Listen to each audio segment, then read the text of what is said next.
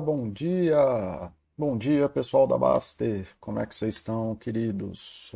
Sou Paulo, moderador de psicologia da Baster, e aí na sequência de tentar ajudar a galera a viver um pouquinho mais em paz na vida, é, hoje a gente vai fazer esse chat, que é um chat que eu não sei nem por que, que eu nunca dei, porque ele é um meio que conteúdo básico sempre, é sempre das primeiras coisas que aparecem quando se fala de psicologia, mas é, ficou para trás dentro das demandas aí, não sei o que, que eu fiz não. Então já começamos aí. É, inicio aí hoje é, pedindo desculpas pelo atraso. É, hoje eu tive aí um imprevisto que eu não, não tive que precisei de mais tempo aí para organizar algumas coisas e não deu para começar na hora. Mas aí eu peço desculpas aí, pessoal. Obrigado por quem esperou. É, alguém pode me dar feedback do som?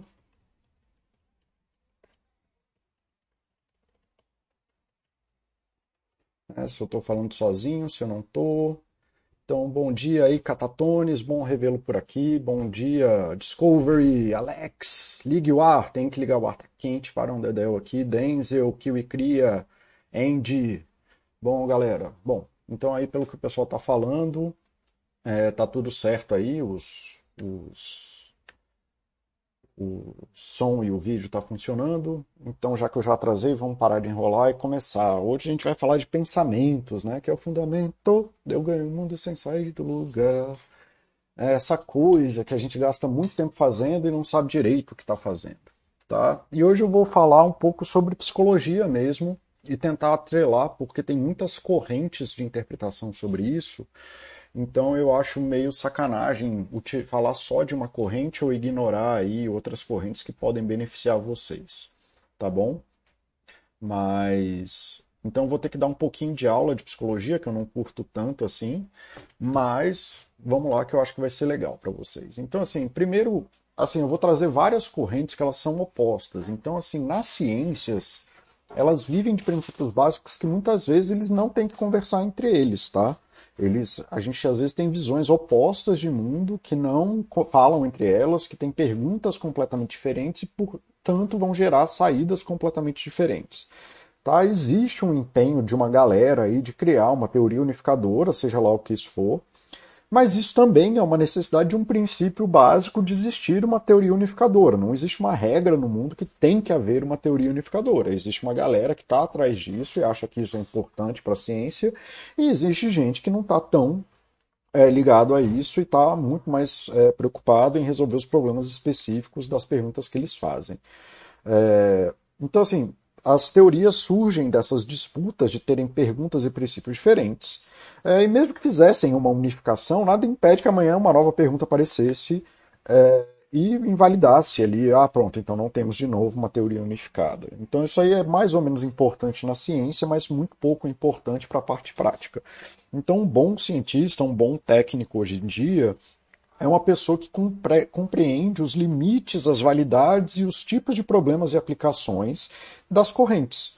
Tá? Muito mais do que virar uma coisa meio dogmática, doutrina é, de correntes para defender alguma coisa. Tá? Muitas vezes as teorias elas convergem em interpretações, mesmo que elas tenham motivos completamente opostos e às vezes que eles se anulam para justificar a mesma coisa. Então, ciência é um fenômeno complexo, tá? Então, como eu vou trabalhar aqui com várias dessas correntes, entenda que eu não estou obrigatoriamente defendendo nenhuma delas, eu só estou trazendo alguns, é, algumas perspectivas de ciência sobre esse problema do pensamento, ou das, de como que as pessoas pensaram sobre isso, e como que você pode, de repente, usar uma parte boa ou compreender um tipo de pensamento sobre o pensamento para poder tomar decisões um pouquinho melhores, tá? Então, assim, é que nem essa coisa do a água ferve a 100 graus Celsius, isso é uma verdade inquestionável. Ninguém questiona isso na CNTP, que é uma condição de princípios e condições XYZ que está ligado à nossa realidade. A água não ferve a 100 graus Celsius em condições BBB de pressão, lá, lá, lá, lá, lá, lá. Tá? Essa é uma verdade útil que ninguém é, contesta ela no contexto da nossa realidade de quem está vivendo na Terra.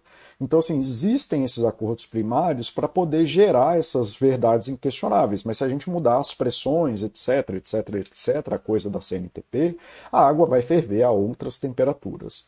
Então, assim, mesmo verdades inquestionáveis que a gente trabalha no dia a dia e assume como verdade inquestionável, ela está amarrada nesses princípios para poder justificar aquilo que a gente está falando. Então é isso, tá? Eu não vou estar tá trazendo verdades inquestionáveis, eu vou estar tá trazendo verdades que, que funcionam dentro de condições de princípios.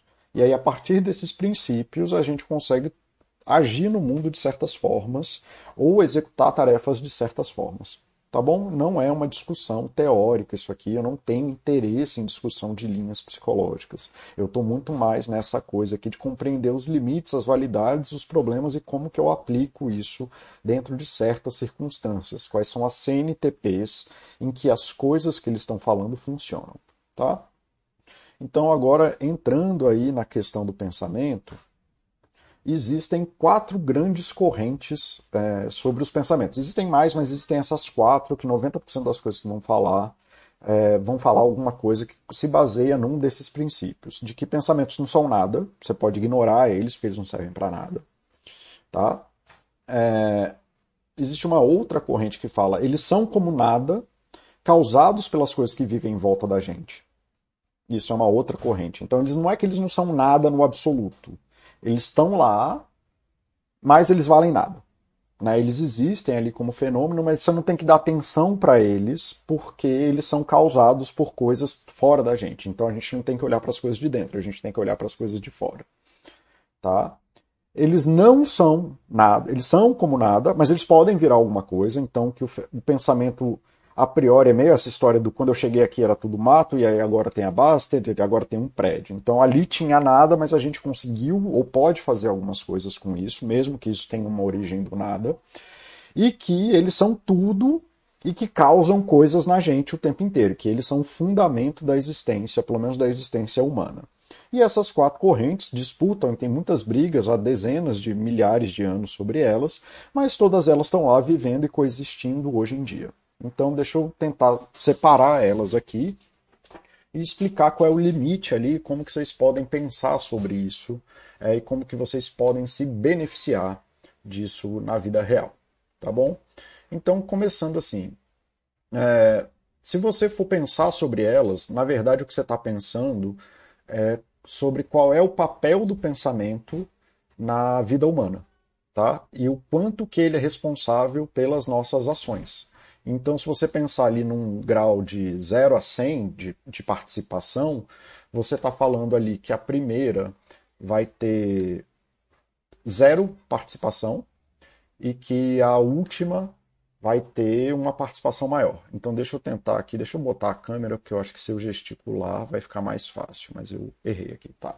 Então pensa que o que você está falando aqui é qual é o espectro de 0 a 100 da participação do pensamento nas nossas ações, em que a primeira que começa ali falando que eles não são nada, de que o pensamento é irrelevante, então ele tem zero participação na, na ação humana. Ele é completamente irrelevante, você não tem que nem levar eles em consideração. Até a hora que eles causam coisas na gente, eles são os responsáveis pela causa. Então eles são tudo. Então ali do outro lado, você vai ter que o pensamento é condição sine qua non da vida humana tá bom?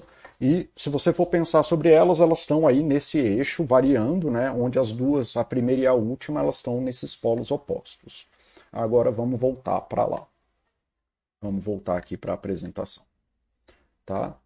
Então assim, a disputa real que você está tendo é sobre a experiência, sobre o raciocínio, o quanto que o pensamento é mais ou menos importante do que o raciocínio, sendo que na primeira aqui o pensamento é, tem relevância zero essa aqui vai ter um pouquinho mais que zero, mas nada relevante. A segunda vai ter como uma, um papel mais fundamental, aí a gente pode falar algo entre 40 e 60, e aí a gente pode chegar até na última que gente, o pensamento é a origem das nossas ações. Então é isso, é quanto que a nossa experiência e a nossa ação sobrepõe o raciocínio ou vice-versa, tá bom? Então, assim, vamos começar pelas teorias em que pensamentos não existem. Assim, você pode ignorar os pensamentos, porque eles não têm papel nenhum na existência humana, eles são ilusões da nossa cabeça, alguma coisa nesse sentido. Tá? Elas são teorias que vão priorizar a experiência, vão falar que tudo só existe no campo da experiência humana e que a gente não é, tem o, que o pensamento ele nem faz parte da experiência humana, que ele é uma coisa separada.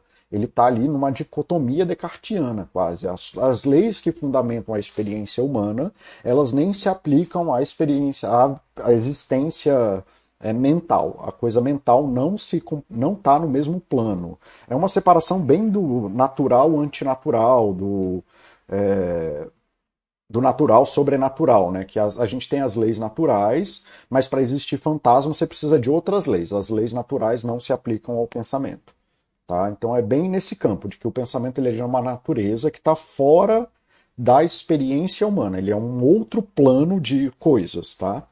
E os pensamentos não têm relação direta com o mundo real. É isso, ele vive ali num outro lugar que a gente não tem acesso. É tipo o mundo das ideias do Platão ali, que tem uma coisa real, um outro mundo onde as ideias vivem e que quando muito a gente vive às sombras dessas coisas, mas nunca sabendo direito o que a gente está fazendo. Hoje em dia essas teorias são muito frágeis ao conhecimento total da psicologia, mas elas não estão 100% erradas. Né? Porque a gente sabe que o, pensamento ele não é condição de existência. Né? eu acho que até a grande maioria das coisas que existem não pensam, ou pelo menos não pensam da forma que a gente pensa. É, então, você colocar a condição do pensamento para a existência é, é uma coisa muito estranha, porque existem uma, muitas coisas nesse mundo que aparentemente existem, é, são vivas, aprendem, fazem muitas coisas, e elas com certeza não pensam em cima dos sistemas que a gente pensa. Elas não pensam da forma que a gente pensa. Então, na minha cabeça, não faz sentido nenhum achar que ações no mundo precisam de um pensamento. As pessoas mais radicais que acham que o todo, todas as coisas que acontecem no mundo é, precisam de um tipo de pensamento são as pessoas que colocam vontades humanas, né, inclusive no trovão, lá falando que é a vontade dos deuses, da raiva dos deuses. A pessoa não consegue nem conceber um tipo de ação completamente natural e que não tem nenhuma relação com a vida em si, mas precisa colocar uma condição humana, né? Então seria o oposto disso.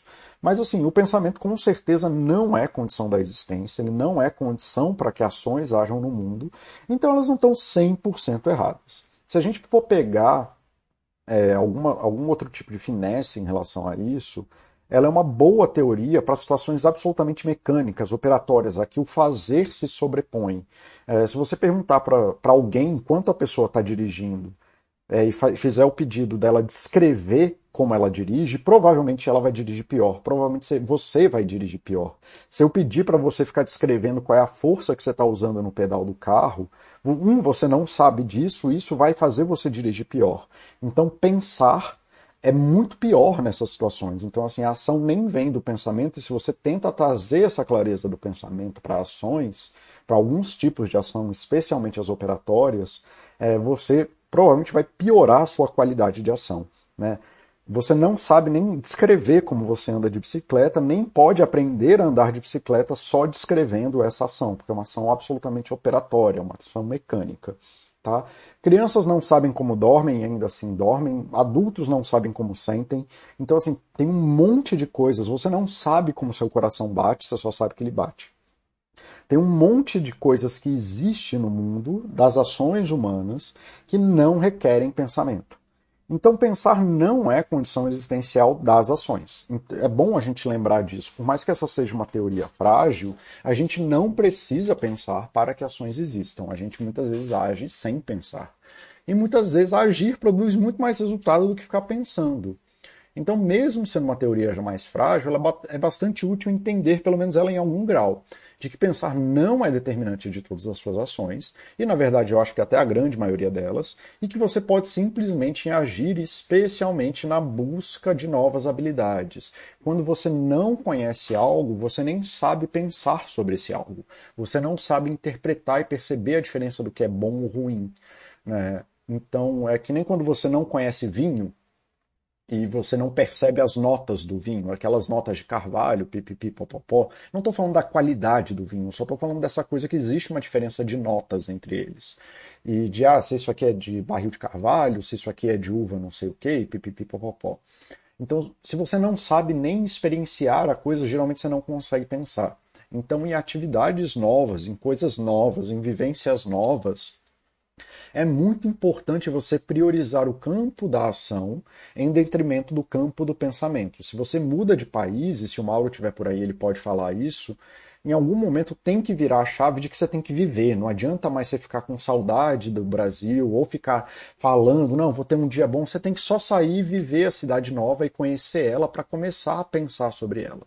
Então, especialmente sobre coisas que você não conhece e coisas operatórias, se você quer andar de bicicleta, não adianta pensar sobre isso. Você tem que, em algum momento, andar de bicicleta. Tá? Então, é, existe, um campo, existe um campo aí muito forte em que a gente precisa, sim, priorizar ações em relação a, aos pensamentos. Senão, a gente acaba ficando preso no mundo mágico e esse mundo mágico não acontece nunca. Tá fazendo sentido para vocês, galera? É, se tiverem dúvidas, só botar aí. Eu vou continuar aqui com as coisas e seguir em frente. Tá bom? Então, assim, em algum grau, pensamentos, eles existem até, né? No caso, eles podem fazer mal, mas eles não existem no ponto de estarem causando alguma coisa. Eles não são determinantes de porra nenhuma, então era tão bom como se a gente levasse em consideração que eles não existissem. Eles eram algo tão bom como se não houvesse pensamentos. A segunda corrente teórica é a de que a gente pensa, é, a gente pensa, então existe esse pensamento, ele é uma coisa real, ele está na gente, mas a gente só pensa é, determinado pela experiência. O papel, o, o papel do pensamento em causar coisas no mundo ainda é muito pequeno.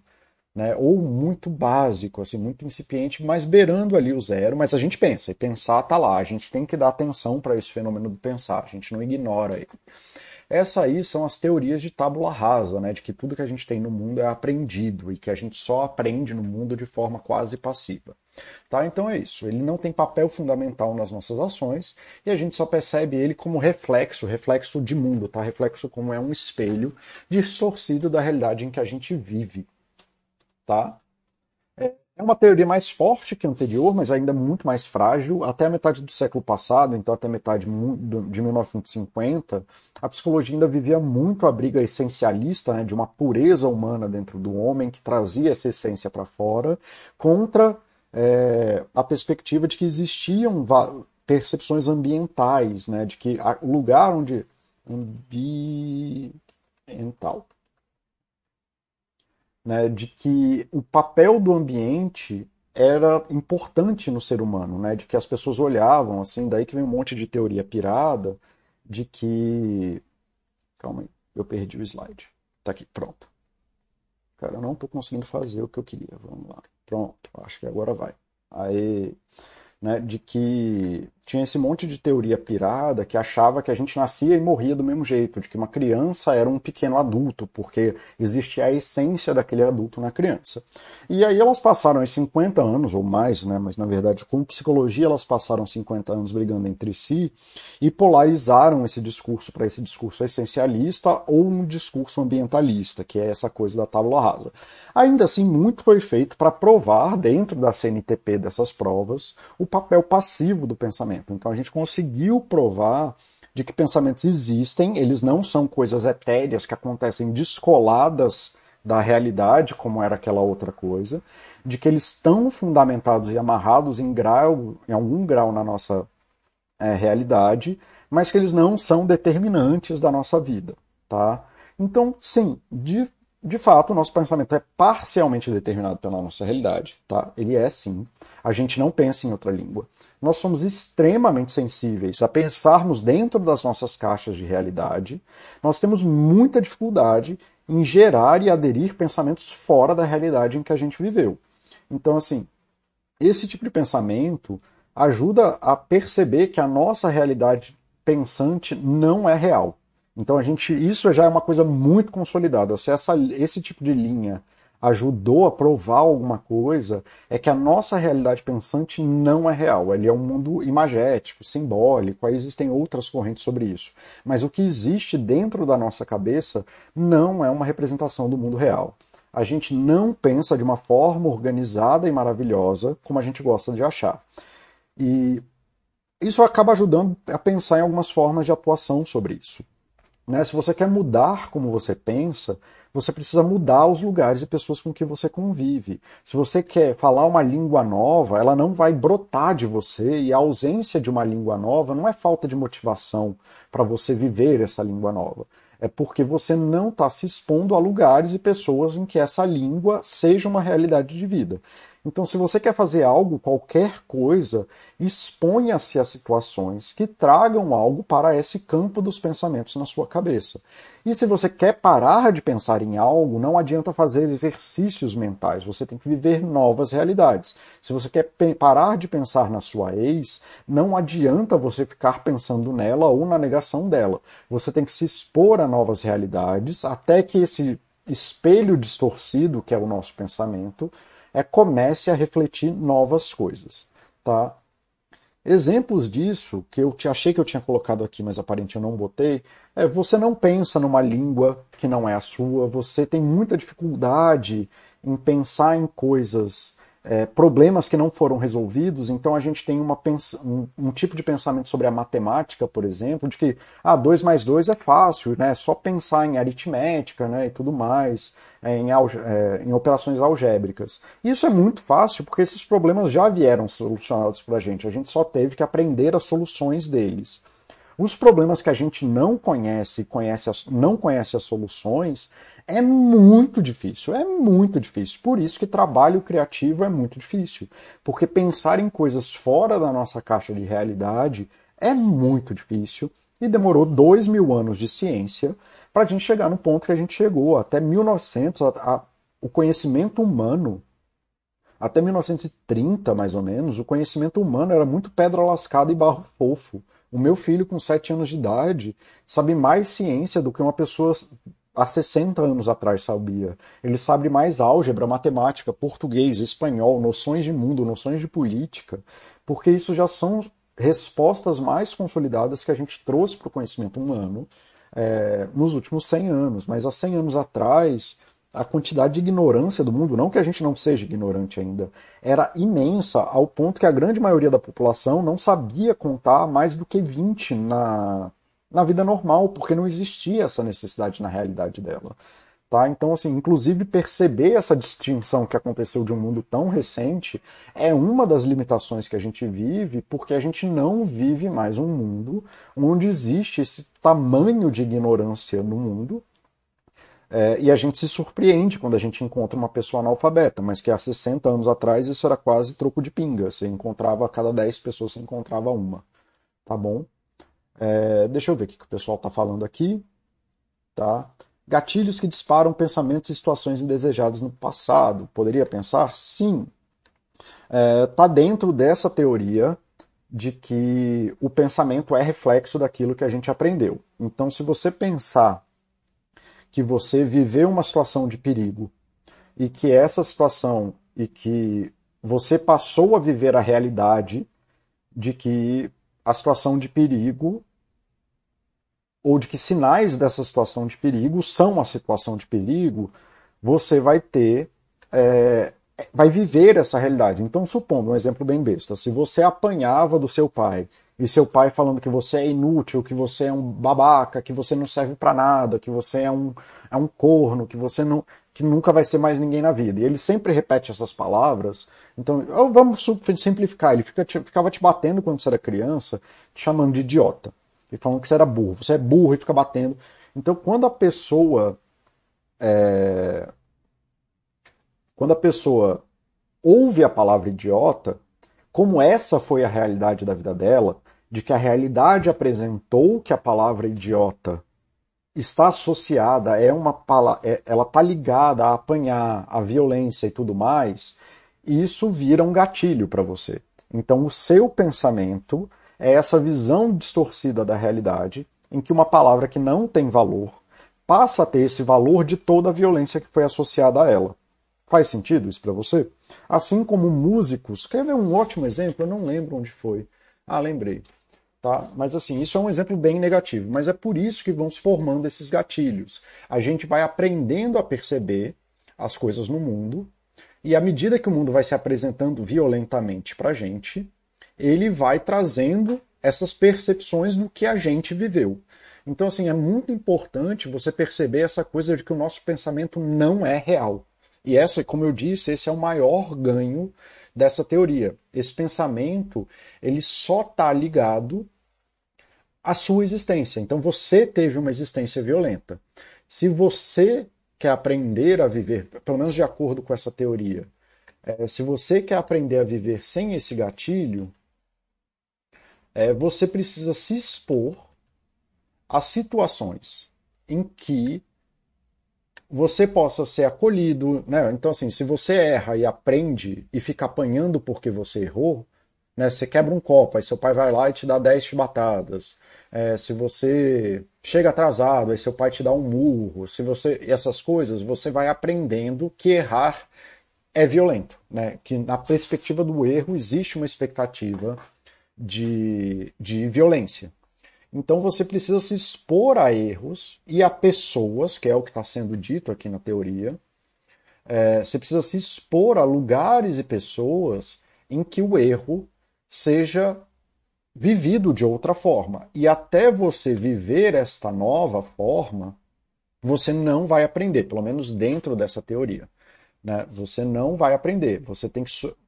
O pensamento ele você tem essa percepção de violência, você tem essa percepção de que errar é extremamente violento, você acaba tendo essa ilusão de que porque você pensa, você sente a dor do que viveu no passado, mas na verdade o que você está vivendo é só a realidade distorcida do pensamento. Fez sentido, monstro? Eu não sei, eu, eu acho que eu comecei a digredir já, então vou até parar de falar para não ficar mais confuso.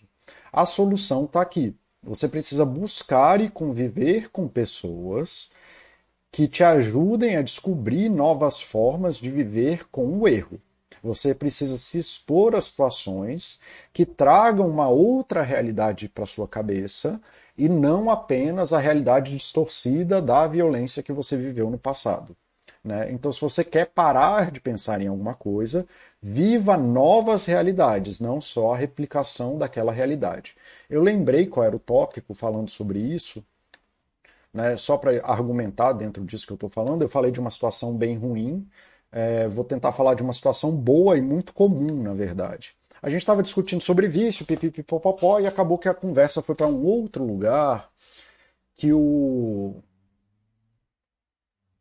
Eu não lembro quem foi o usuário. Deixa eu procurar aqui que vai ficar mais fácil. Tava falando da importância do boxe na vida dele. E aí ele falou assim, ah, dentro dos argumentos que a gente estava fazendo, ele falou assim: "Ah, tá, eu sou viciado em boxe. O boxe tomou um espaço gigante na nossa vida e se ele sair da minha vida eu vou ficar muito mal. Então é isso mesmo". E aí ele trouxe uma uma coisa bem legal é, aqui, ó, eu nunca consigo explicar direito quão bem para as outras áreas da minha vida o boxe faz, ou quanto não é apenas físico, mas também um, um componente de controle emocional estratégico muito grande.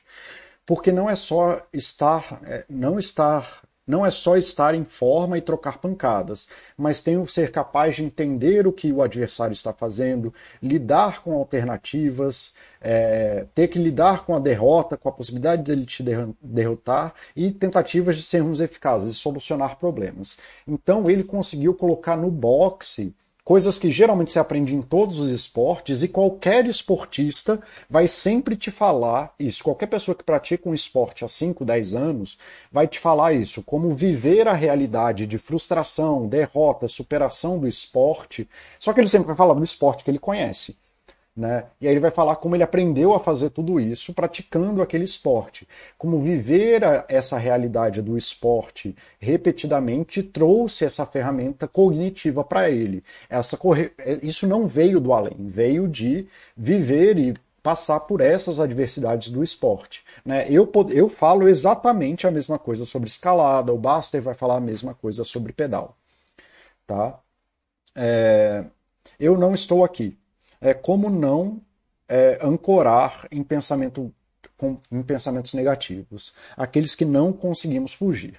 Pois é, aí o que eu estou tentando trazer aqui, é, eu não estou aqui, é, são quatro perspectivas para você poder lidar com isso. Né? A primeira perspectiva diz: isso não faz a menor diferença, segue a sua vida como se isso não existisse e vai vivendo, porque a experiência é melhor do que isso. Qualquer experiência. Pensamento tem valor nulo na vida, então nem olha para eles e sai fazendo. A segunda perspectiva, que é a que eu estava falando aqui com o, o monstro, e monstro, se você puder me falar Aí, se, se eu respondi satisfatoriamente sua pergunta, você me avisa. A segunda perspectiva que eu estou falando é uma de que o pensamento ele ainda tem um fator aí na existência humana, então ele já está dentro do ser humano, ele não é uma coisa etérea ali como né, o sobrenatural, mas que ele não tem valor de causa. Então, o que você teria que fazer é entender como que essa realidade psicológica de pensamentos negativos se construiu e se expor a novas situações. Então ele vai ser sempre isso. Se você quer mudar como pensa, mude os lugares e pessoas com quem convive. Se você tem dificuldade de errar, vá buscar situações em que o erro e as pessoas é, aceitem os erros que você faz. Você tem medo de praticar esportes, então vá buscar um grupo de apoio, vá buscar lugares e pessoas. Lugares e pessoas, é sempre isso. Nessa, nesse tipo de teoria, ele sempre vai correr porque o pensamento ele é determinado sobre a realidade de vida. Ele só é esse reflexo é, distorcido da realidade que a gente viveu. Que é isso, você quer parar de pensar na ex, você tem que viver outras realidades, com outras mulheres, com outros amigos fazendo novas coisas, e um dia você para de pensar nela. Tá? Ok, então vamos lá. Eles não são como nada, mas podem virar alguma coisa. Nessa corrente teórica, o pensamento ele é uma derivação da linguagem, ele não é só uma derivação da nossa experiência. Ela, assim, no, em última instância, quando você vai para essa corrente lá no final, o pensamento ele é uma conversa de você com você mesmo. E assim como toda conversa e interação textual ou verbal é, ou linguística, o papel dos pensamentos é o mesmo sempre, que é interpretação. Você precisa olhar para o seu pensamento como uma mensagem que você precisa interpretar. Então, uma das formas, por exemplo, nesse exemplo que eu dei para o monstro, é, se ele pensa muito.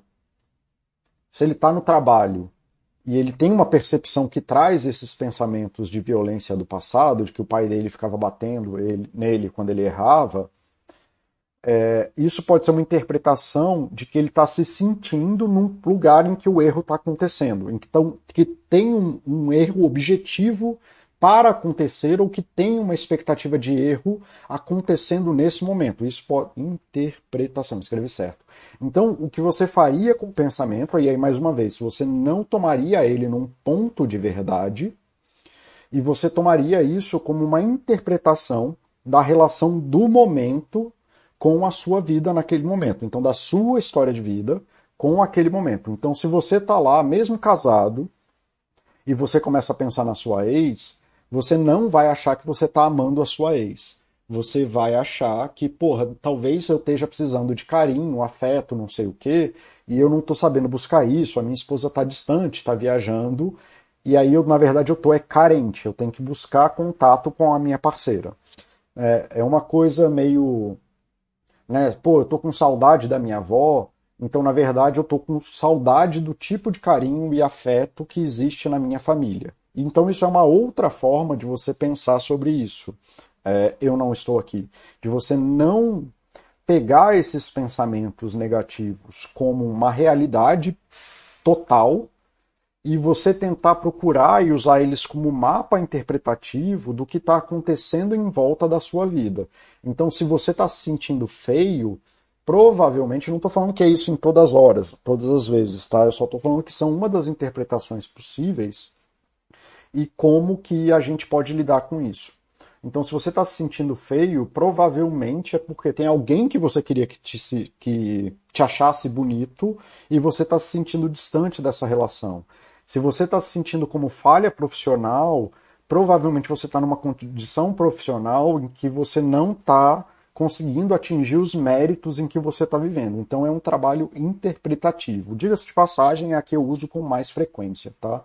Não que ela seja verdade, só é uma uma uma interpretação que geralmente gera mais frutos no consultório. Que nem eu falei lá no, no, no, começo, é só uma CNTP em que acaba acontecendo mais no consultório do que nas outras. Mas eu uso todas, de forma geral. E aí ele, o Gering, que é um cara que trabalha muito essa parte, é um autor que trabalha muito essa parte, ele vai falar bem isso dessa coisa como uma derivação da causalidade da linguagem, de que a gente tem uma ilusão de causalidade da linguagem e que a gente por isso tem uma ilusão da causalidade do pensamento. E que na verdade o que a gente está acontecendo é quando a gente fala com alguém e a gente tem a impressão de que a gente falar causa coisas no mundo, é porque ou as pessoas iam fazer o que foi pedido de qualquer forma, né? então você vai pedir para tua empregada limpar a casa, ela já ia limpar de qualquer forma. Nós tendemos a só fazer pedidos que são é, que tem tendência de ser aceito em relações de reciprocidade. Então a tendência que é sempre que você só faça pedidos. Você não vai no, no, no motorista de ônibus pedir para ele baixar o preço da passagem, porque você sabe que isso não faz o menor sentido. Então você fala só em contextos de pedidos em que você já existe uma expectativa de que a, o pedido vai ser aceito. Né? Nós não pedimos diretamente quando é improvável que a coisa não aconteça. E nós não pedimos quando sabemos que as pessoas não vão fazer o que a gente quer. E a gente não faz. No geral, a gente tende a fazer pedidos razoáveis e não muito difíceis. Então a gente tem uma ilusão de o que, que a gente fala produz coisas, mas é só porque a gente já tem aí, a gente já aprendeu na nossa vida a pedir ajuda de forma efetiva. Tá? E aí isso vai acontecer nos nossos pensamentos. Que a gente tem essa ilusão, que é o que o, o eu não estou aqui e que o o monstro estão trazendo, de que o nosso pensamento causa alguma coisa na gente, ele não causa. Ele só está falando desses pedidos, assim como a gente faria esses pedidos para outras pessoas, e a gente evita fazer pedidos que não vão ser aceitos, os nossos pensamentos eles estão dentro desse rol, e aí a gente começa a pensar sobre coisas que a gente faria de qualquer forma, ou de coisas que a gente já está com medo que aconteçam. Né? A gente tende a pensar sobre as coisas antes do fazer, né? É, e as coisas são relações adicionais sociais, a gente acaba escondendo esse papel social nas coisas. A gente subestima imensamente a quantidade de coisas que a gente faz na vida sem nenhum pensamento, que é aquela coisa que está na primeira teoria. Né? A gente faz milhões de coisas na vida sem ter a menor ideia do que a gente está fazendo. É, nós subestimamos as ocasiões das relações sociais, mas que a gente já falou, a gente, eu nunca mais vou pensar assim, que é o que vocês estão trazendo, e aí dane-se, amanhã volta, a gente está pensando ali. E que a gente subestima as ocasiões sociais em que a gente promete, e aí a gente consegue, mas porque tem apoio social. Então o que o Gering está trazendo aqui é de que a gente, vocês estão presos numa coisa de, de uma causalidade do pensamento, sem entender o papel social que ajuda você a pedir ajuda dentro dele. Então, se você interpretar esse pensamento como um pedido de ajuda, em vez de ficar nessa ilusão causada por esses fatores, você vai conseguir entender que, por exemplo, se você tem medo de errar, provavelmente as pessoas que têm medo de errar também têm medo de pedir ajuda, porque a própria ajuda seria evidência do erro.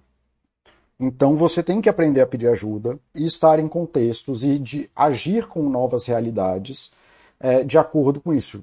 E que provavelmente isso está acontecendo num ponto cerne da sua vida. Você quase nunca dá atenção para um pensamento é, que não está. Atenção focada, que eu estou dizendo. Você quase nunca vai parar para pensar de forma focada num pensamento que não tem alguma coisa muito relevante na sua vida. Então, isso é um trabalho interpretativo para você entender qual é o tipo de ajuda que você está precisando e não está conseguindo. Então, uma forma, eu não estou aqui, de não ancorar nos pensamentos negativos, é tentar entender qual é o tipo de necessidade que você está precisando e qual é o tipo de apoio social que você está precisando também. Ok, isso fez sentido para vocês? Eu tive a impressão de que eu fiquei bastante confuso. Mas seguimos aqui, e aí se vocês tiverem dúvidas, eu tento responder de outra forma.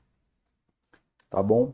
Vamos ver aqui, deixa eu marcar aqui só onde eu parei para se vier mais coisa eu não ficar perdido. A última forma de interpretação é a de que eles causam coisas na gente. Ela é das correntes mais comuns que tem hoje em dia. É, ela é uma das mais aplicadas hoje em dia por conta da TCC, que é uma teoria que parte muito desse princípio e do princípio que os pensamentos eles têm papel fundamental nas nossas ações. Eles partem da premissa de que existe uma forma de pensar correta, funcional e real. Então, de que quando a gente faz coisas erradas, ou de que quando a gente permanece repetindo em coisas erradas, é porque nós estamos pensando de uma forma errada, de uma forma disfuncional, ou de uma forma desconectada com a realidade.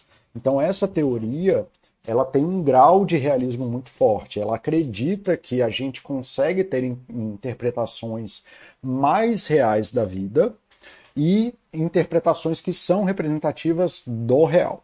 Tá? E que se a gente está com alguma coisa, é porque estamos pensando errado ou levamos a uma disfunção errada. Né? Uma outra coisa que é característica dessa teoria é uma forma correta de desenvolvimento humano, de que se você pensar certo, você vai para o desenvolvimento humano correto, assim por dizer.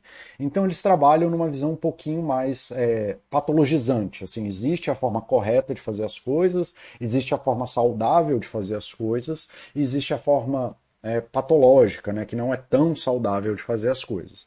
Isso diverge muito das outras teorias que eu falei aqui, que toma essa relação dos pensamentos como uma relação direta da sua vida com o mundo do lado de fora. E mais uma vez eu não estou falando que uma é certa ou que outra é errada.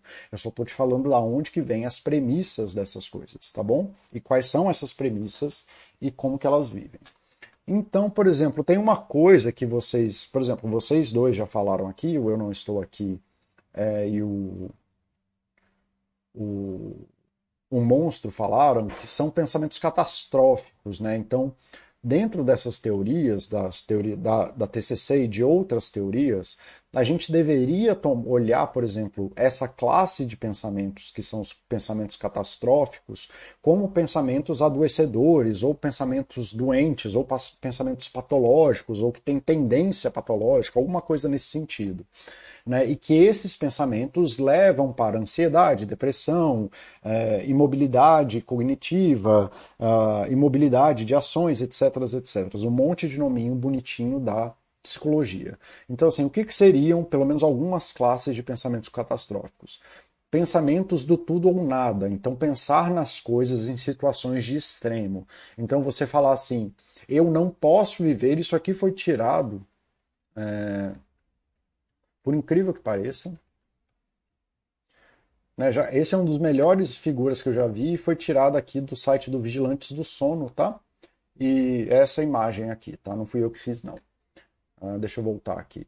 Então eu não posso sobreviver sem, sem, sem sete horas de sono.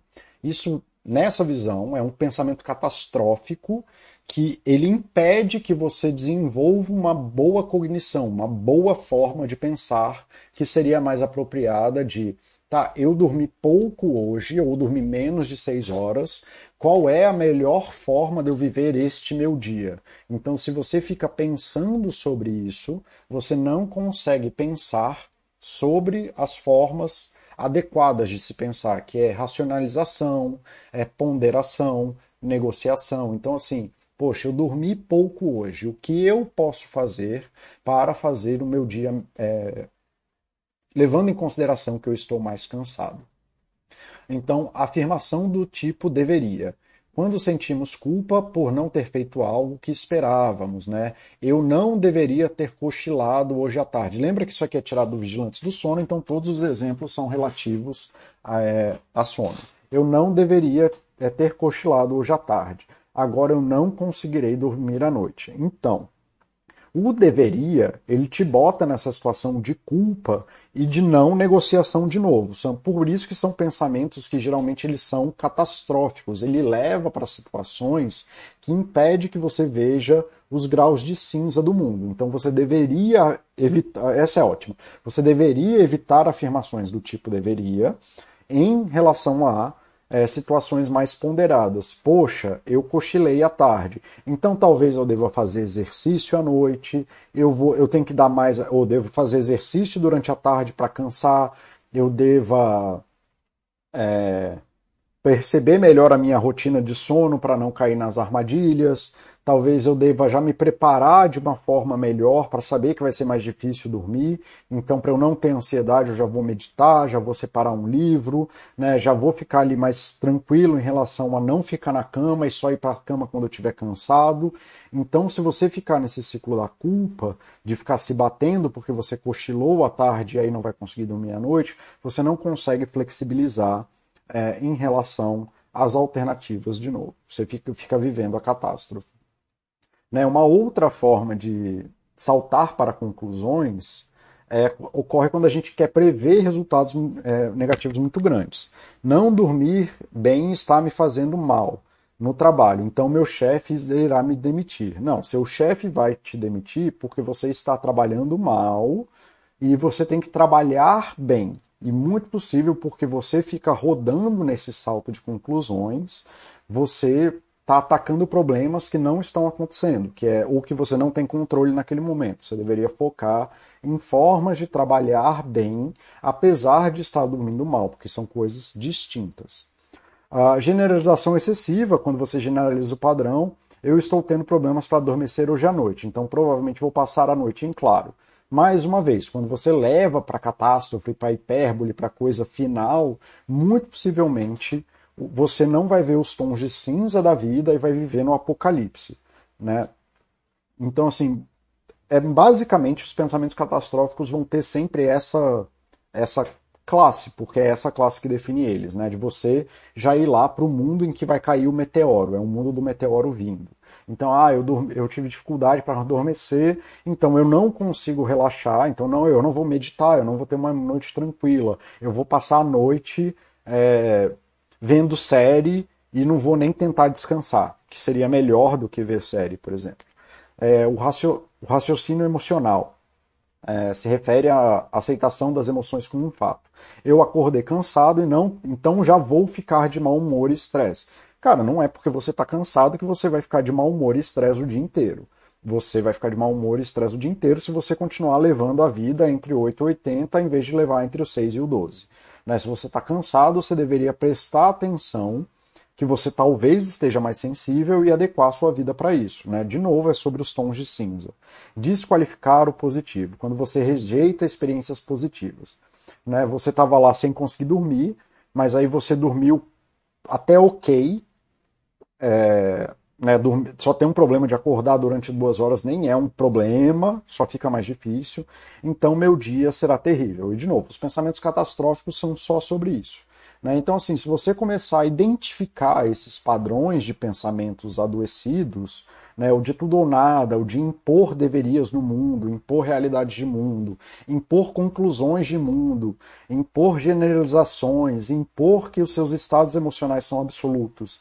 E a desqualificação do positivo e começar, ah, eu estou fazendo isso aqui de novo, eu estou desqualificando o positivo, eu estou em pensamento de tudo ou nada, eu tenho que parar para pensar sobre os tons de cinza e começar a pensar em novas formas de pensar, em novas formas de cognitivo, isso aí já se torna mais fácil. Tá? Isso funciona, tá, gente? Eu estou falando sério. De novo, não é porque essas linhas não se compactuam entre elas que você não pode usar as ferramentas. Então, para vocês que trouxeram aqui. Uh, Oxe, eu não sei qual é a linha que você está falando.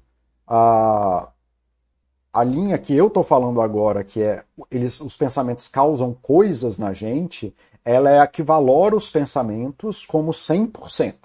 Elas têm, o pensamento tem valor ao ponto de existir um tipo de pensamento adoecido e um tipo de. Então, existe uma forma boa de pensar e uma forma ruim de pensar. Então, os pensamentos catastróficos são formas ruins de pensar, são formas adoecidas e patológicas de pensar. Esse é o mau pensamento. Então, ele tem valor é, zero ou menos 10, e que existiriam é, formas de pensamento estruturadas como ponderação, negociação, foco no positivo, foco no agradecimento, foco na, na realidade presente, na mera descrição da realidade, que são formas mais é, boas de pensar. Então você tem aí um valor de pensamento.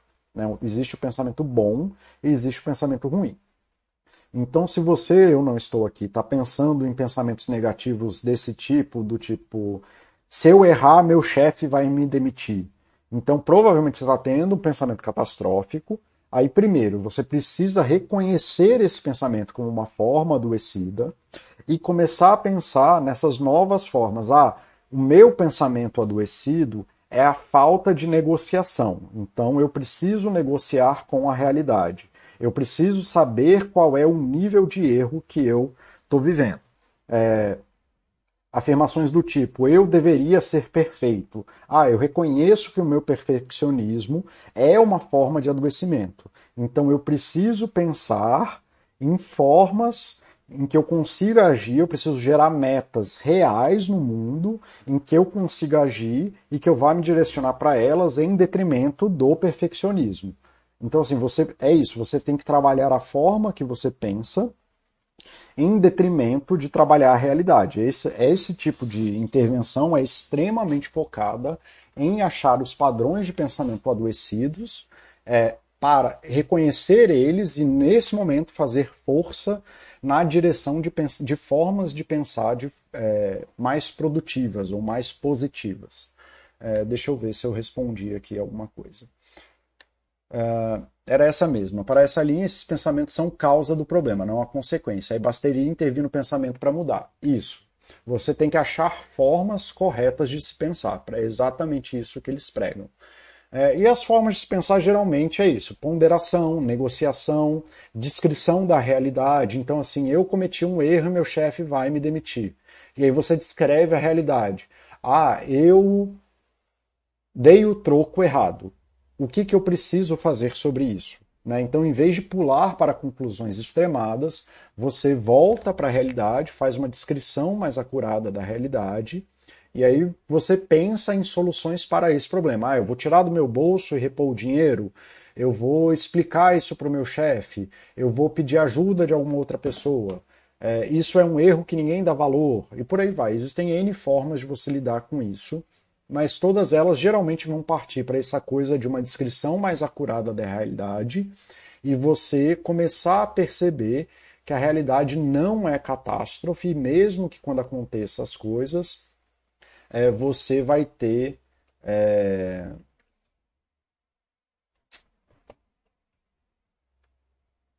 Você vai ter saídas positivas de vida. Eu parei aqui porque eu estou pensando num livro em português que eu nunca li ele em português uh, Marshall Rosenberg. Não, não é o Rosenberg, é psicologia.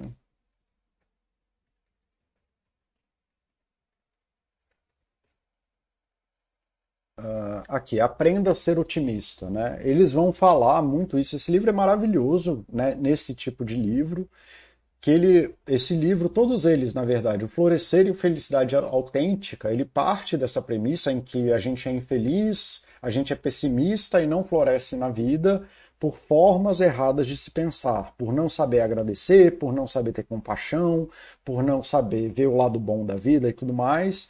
E ele passa assim um catalhão de exercícios. Eu posso até fazer um post na Baster sobre isso, se for do interesse de vocês, é, sobre isso. Tá? Então já vou deixar aqui o livro. É, e assim, eu acho que o jeito mais fácil é um livro relativamente curto, ele não é tão grande assim. Não, ele é bem grande, tem 380 páginas. Mas enfim, é o que vale a pena. Essa série dele é muito boa para quem quer mudar as formas de pensar. Tá? Os três livros são muito bons e, rapaz, aos 150 reais é uma pechincha tá bom? É tudo muito bom e ajuda muito a desenvolver essas ferramentas cognitivas em que você identifica é, qual é o tipo de pensamento catastrófico que você está fazendo, percebe ele como adoecedor e começa a ter é, pensamentos mais relativos. Então, assim, só para te mostrar como isso é, é isso mesmo. Então, aqui, identifica se o pensamento é um fato ou uma opinião, então se ele é catastrófico ou não catastrófico você categoriza ele é, no, nesse sentido, ah, é do deveria, de desqualificar o positivo ou não, E aí, ou, e você, deixa eu até, vamos copiar as instruções. Aqui eu vou colar para vocês aqui, tá bom? E você refraseia eles de uma maneira lógica e objetiva. Essa é a intervenção, tá? Assim, eu não estou fingindo, é isso que está no livro, tá? É, eu vou copiar e colar aqui até para vocês o que eu estou falando. E, gente, não é que eu saio procurando isso em qualquer lugar, não, tá? É só porque eu sei que isso está certo, porque eu já li o livro. É, de, em que eles estão tirando isso. Então deixa eu colocar, deixa eu fazer aqui de um jeito mais organizado. Tá? E é isso mesmo, se você vai ler sobre TCC, a orientação, pelo menos de intervenção básica, é essa. Então você tem ali um movimento psicológico que você tem um pensamento desse catastrófico, você identifica se de fato tem uma catástrofe acontecendo, ou se você está é, tá excedendo, isso é a, é a sua realidade psicológica do seu pensamento. Você tenta categorizar ele dentro dessa listinha aqui, né? E tem mais, tem uma porrada de, eu vou falar sobre isso daqui a pouco. Tem uma porrada desses vieses de percepção é, e você tenta refrasear eles de uma maneira lógica e objetiva, tá? Eu uso, só para vocês saberem, eu uso isso no começo da terapia, geralmente, assim, quando a pessoa está precisando de ajudas incipientes ou quando ela tem problemas que não são exatamente problemas que justificam é, que ela esteja no, no, no campo do adoecido, que justifique que ela esteja na terapia obrigatoriamente. Né? E aí, às vezes, esse tipo de intervenção ajuda, mas quando começa a ir para o caminho do adoecimento grave, que é o que eu é, trabalho mais, acabei trabalhando mais durante a minha vida, eu uso, acabo tendo que usar muito a interpretação em viés dessas categorias. De novo, não é que uma está certa ou que está errada, porque eu pego é, pessoas que já estão desestruturadas, inclusive logicamente. Então, pedir esse exercício de uma pessoa é, é muito complexo, de uma pessoa que já está desestruturada. É... Oxe, consegui responder tua pergunta, querido? É, seria correto pensar em ciclos que naturalmente se realimentam? É, o pensamento influencia a realidade, que influencia o pensamento e que estaria sob nosso controle e atuar na qualidade do pensamento. Ah, cara, eu não gosto de pensar nesse termo do correto, tá? É, até fazendo uma brincadeira, uma brincadeira séria, isso para mim estaria não deveria. Estaria aqui numa afirmação do tipo do deveria. Quase toda essa afirmação do tipo deveria tem no fundo dela uma afirmação do tipo este é o correto. Tá? O propósito desse chat é ajudar vocês a, a identificar situações em que são mais adequadas você usar uma estratégia ou outra. Então, se você está numa situação em que você tem uma. tá vendo assim, ah, eu quero começar a malhar, eu quero é, começar a andar de bicicleta, eu quero aprender a jogar ping-pong, eu quero falar com aquela menina. Pensar sobre isso dificilmente vai ser útil para alguma coisa, então é melhor agir. Existem situações em que você pode perceber esses pensamentos de uma forma literal e entender que o pensamento não é a realidade. E isso é uma das coisas que, na verdade, isso aí é um core para todas elas. Né? A gente já não acredita mais que o pensamento é uma representação fidedigna da realidade. Então que você pode olhar para o seu pensamento como um indicador de alguma coisa. E que aí, se você quer mudar os teus pensamentos, você tem que mudar a realidade que você vive. E que existem coisas é, que isso é mais ou menos apropriada.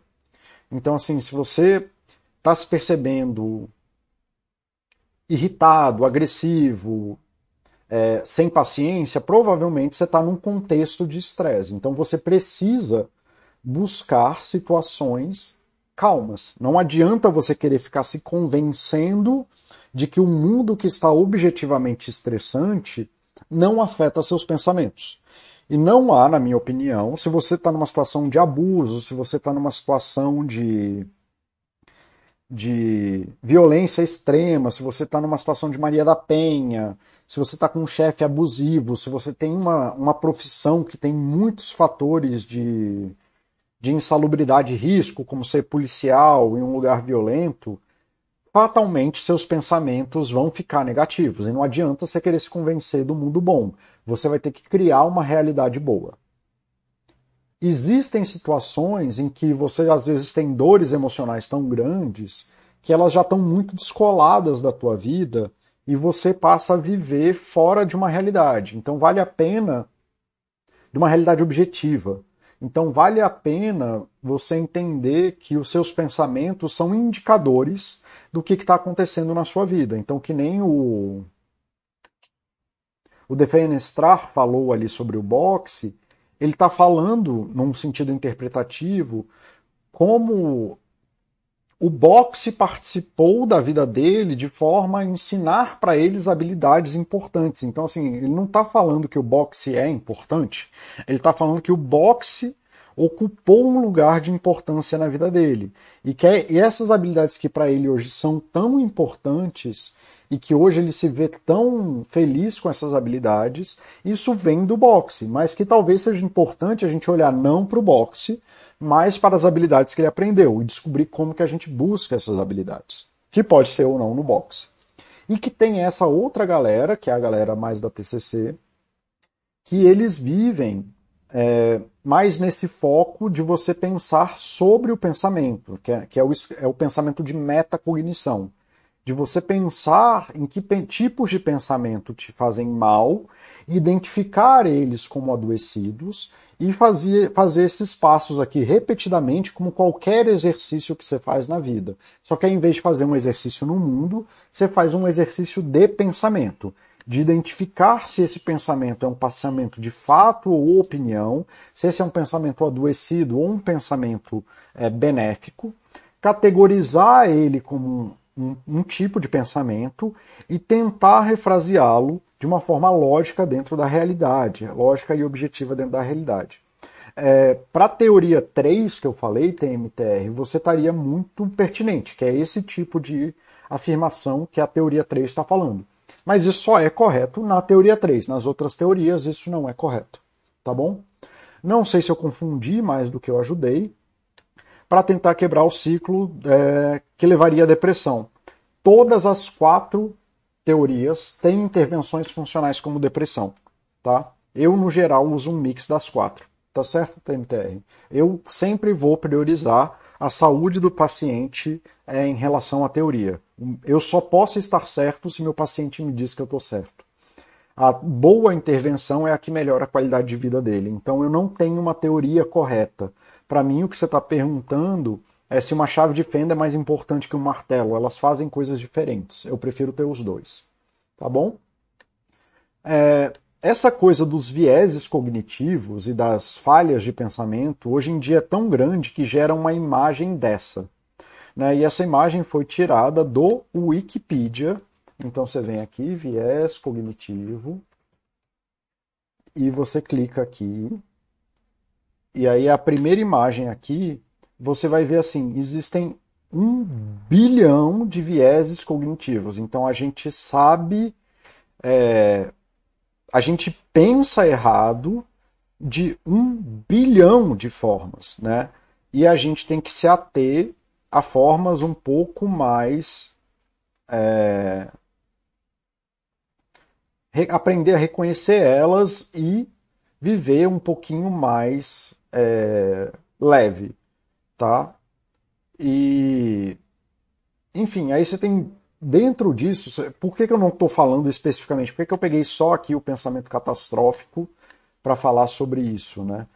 Porque é isso, assim, cara, hoje em dia existe tanto viés, assim, um que a gente fala muito aqui na Baster tá bem aqui, o efeito Dunning-Kruger, é, de, de que se eu, cara, dá para escrever livros e livros sobre isso e não vai acabar é, esses vieses.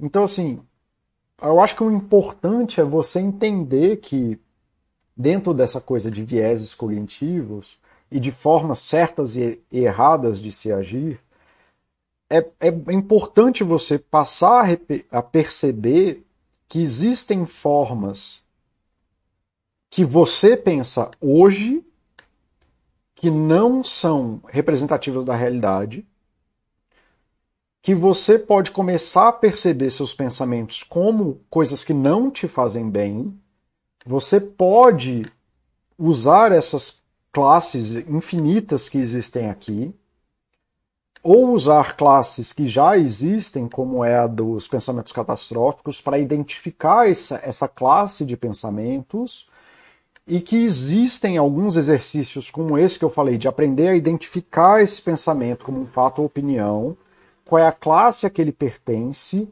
e tentar entender qual é a solução lógica e objetiva que você pode fazer em relação a ele. Tá? E aí eu acho que esse é o grande valor é, dessa conversa. No final das contas, essa quarta não se difere tanto se você for ver na prática da, da terceira, né, de, uma, de um exercício de interpretação.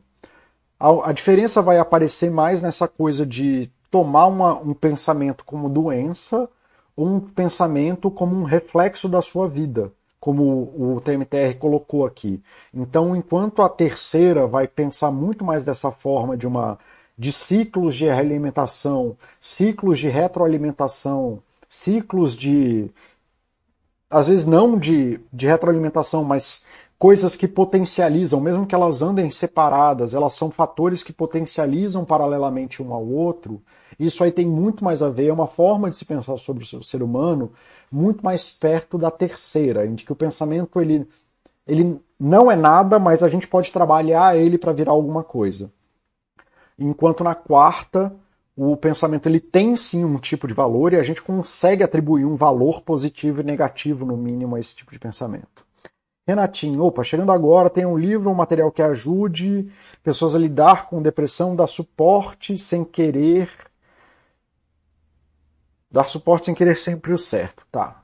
Uh, cara, uh, sim, eu falei já de alguns livros, então, livros que eu recomendaria para uma pessoa com depressão, psicologia positiva.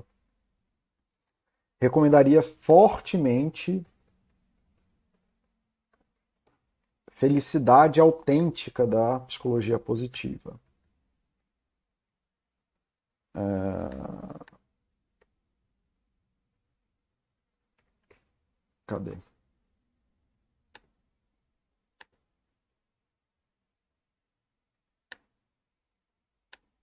Gente, não é que eu ganho alguma coisa da Amazon, não. É só porque eu acho que a Amazon é mais fácil de comprar livro, tá? Então eu prefiro passar coisas, mas vocês podem procurar. O livro tá aí. É, o nome é Felicidade Autêntica. É...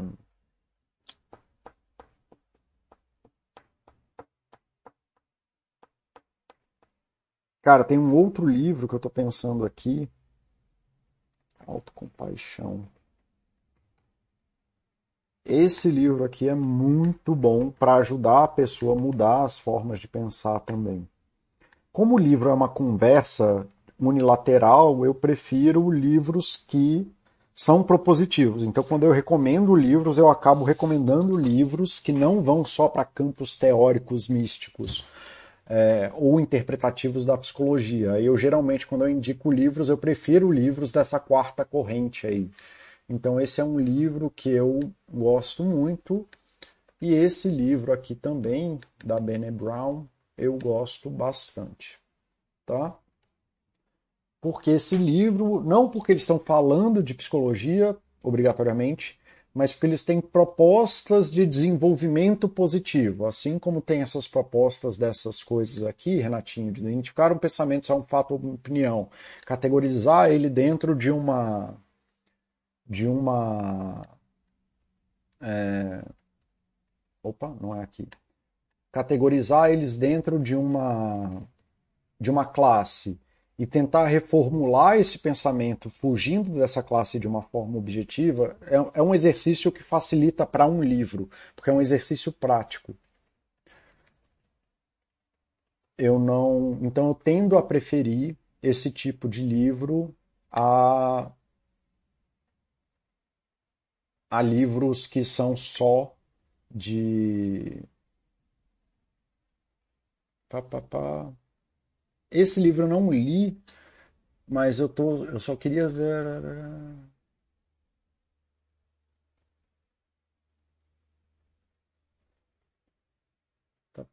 Só ver se ele é para público leigo. Eu não li porque ele foi traduzido recentemente, mas eu não sei é, se ele é para leigo.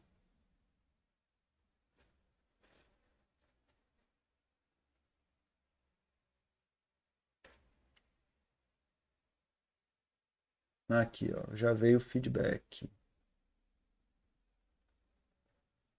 Tarará. É, acho que não. Acho que esse livro não é para leigo, ele é um livro para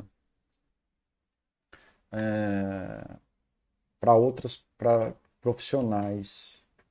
Deixa eu ver se eu achei também que tinham traduzido um livro do Reis aqui. Ah,